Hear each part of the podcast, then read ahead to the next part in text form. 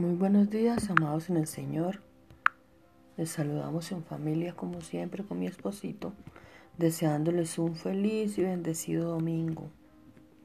En el nombre de Jesús, tomamos hoy tu santa palabra. En el nombre poderoso de Jesús, esperando nuestro corazón se mueva y busque al Padre como es debido en este día y en todos los días de nuestra vida. Hablemos hoy de una esperanza viva.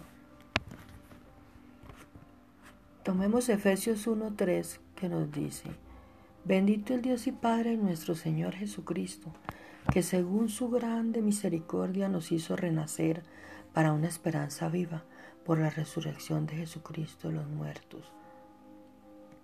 Tomemos ahora primera de Pedro 1.4, para una herencia incorruptible, incontaminada e inmarcesible, reservada en los cielos para nosotros, que sois guardados por el poder de Dios mediante la fe, para alcanzar la salvación que está preparada para ser manifiesta en el tiempo postrero.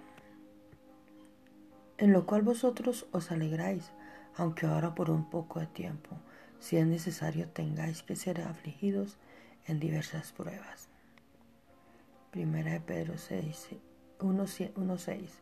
Para que sometida a prueba vuestra fe, mucho más preciosa que el oro, el cual aunque perecedero, se prueba con fuego, sea hallada en alabanza y gloria y honra cuando sea manifestada, manifestado Jesucristo, a quien amáis sin haberle visto, en quien creyendo, aunque ahora no lo veáis, os alegráis con gozo inefable y glorioso, obteniendo el fin de vuestra fe, que es la salvación de vuestras almas.